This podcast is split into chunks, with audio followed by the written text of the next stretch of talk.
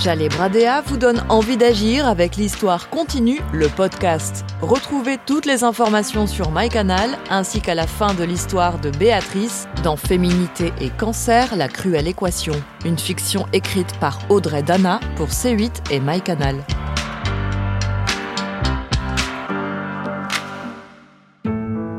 Je m'appelle Béatrice. J'ai 38 ans et je viens d'avoir un enfant. Ce que je ne sais pas encore, c'est qu'à peine quatre mois après avoir vécu le plus beau moment de ma vie, il va aussi m'arriver le pire. Parfois dans la vie, les choses ont l'air d'être écrites pour que le bonheur ne dure pas trop longtemps, afin qu'on sache bien à quel point il est une denrée rare. Le 5 juillet 2016. Cette date, je m'en souviendrai toujours de la même façon que je me souviendrai du 4 mars 2016, la naissance de ma fille Mina. Il y a des jours comme ça, heureux ou malheureux, qui restent gravés à jamais. Ce jour de juillet, je suis sortie de chez mon médecin avec une impression de chute interminable. Cette sensation étrange, c'était la peur.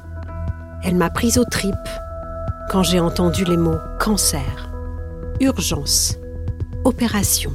Un cancer du sein, stade 3 agressif, et nous sommes 2 millions de femmes chaque année dans le monde à subir cette épreuve qui cause quand même 600 000 euh, décès. Tes mots, Isabelle, ceux de ton livre Combattante m'ont bien épaulée depuis. Car dès que je suis revenue auprès du couffin de ma fille, cette frayeur épouvantable s'est démultipliée et ne m'a jamais quittée.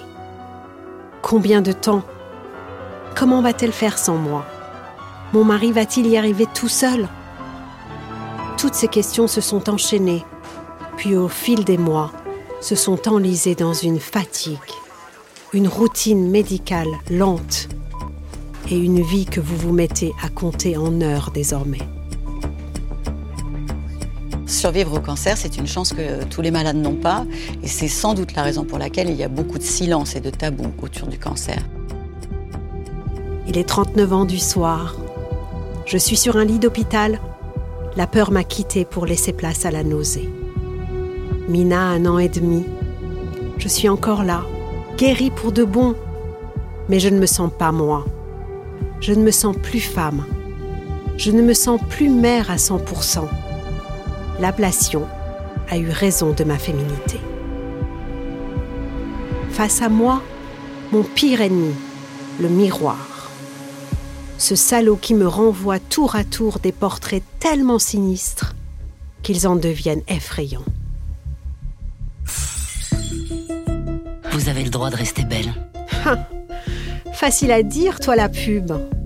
Mais à l'instant où je t'entends, tu ne vois pas ce que moi j'ai en face de moi des chairs grises comme les corps d'Egon des os saillants comme ceux de Lucien Freud.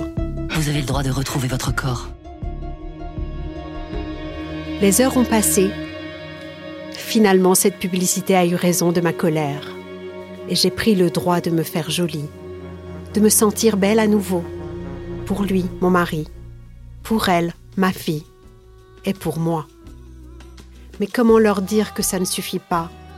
Qu'à l'intérieur je hurle parce que je veux reprendre les commandes de ma vie comme avant, reprendre là où tout n'aurait jamais dû commencer. Comment leur dire que je voudrais faire un énorme rembobinage pour retrouver mon boulot, mes cheveux lisses et soyeux, mon teint, mes seins, ma forme, mes formes, ma vie de femme en bonne santé, quoi.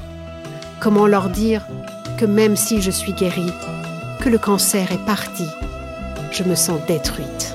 Ça implique euh, de la pudeur et une forme de culpabilité euh, à se plaindre après le cancer. Mm. Or, 90% des femmes sont en vie à 5 ans après un cancer du sein. C'est une bonne nouvelle, mais cela masque euh, l'épreuve et les séquelles psychologiques, physiques, l'impact sociétal, socio-économique et de vrais tabous sont encore à lever dans, dans ces domaines. C'est tellement vrai, Isabelle. Quand on entre dans une maladie, on reste soi-même jusqu'au bout. Mais c'est le regard des autres qui change tout. mélange d'empathie et de pitié. Vous êtes jugé inapte, incapable de faire. À ce stade, c'est toute une société qui vous met sur le banc de touche. Vous êtes malade? Et donc vous ralentissez la machine. Vous avez été malade? Vous voulez bosser? Vous ralentirez notre entreprise Vous souhaitez investir? Qui sait si vous pourrez solder un crédit? Quand vous avez eu un cancer, c'est tatoué sur vous, pour la vie. On a vraiment ça à cœur euh, d'avoir une vision très positive, d'aider ces femmes à traverser au mieux cette, euh, cette euh, maladie et puis aussi de quelquefois de, de, de bousculer un petit peu le, le tabou lié au, lié au cancer. Si j'avais su, ah, c'est ironique quand même, si j'avais su que ma porte de sortie porterait le nom de cette couleur que je n'aime pas vraiment d'ailleurs. Rosop. C'est là que tout a commencé, ou plutôt recommencer. Avec cet assaut, j'ai rencontré plein d'autres femmes dans mon cas. Pas des femmes abattues et tristes, non, pas du tout. Des femmes fortes, des acharnées, des vraies combattantes. Et mon sésame, ça a été cette loi pour laquelle elles se sont tant battues. Le droit à l'oubli, c'est celui de ne pas déclarer son cancer passé euh, et guéri lors de la souscription euh, d'un prêt, donc lors du remplissage de ces questionnaires. Ce droit à l'oubli, c'est du génie. Depuis, j'ai relancé une affaire, mon affaire. J'ai osé ce que je n'avais jamais osé. J'ai replanté ma vie dans un terreau tout neuf, avec les meilleurs tuteurs du monde, ma fille et mon mari une nouvelle carrière à pousser, plus proche au final de mes aspirations, de mes ambitions de toujours. Désormais, ma vie a repris l'ampleur que je croyais perdue à jamais. J'irai même plus loin. Finalement, ce foutu cancer, il m'aura laissé une seule chose, le goût de la vie à chaque seconde.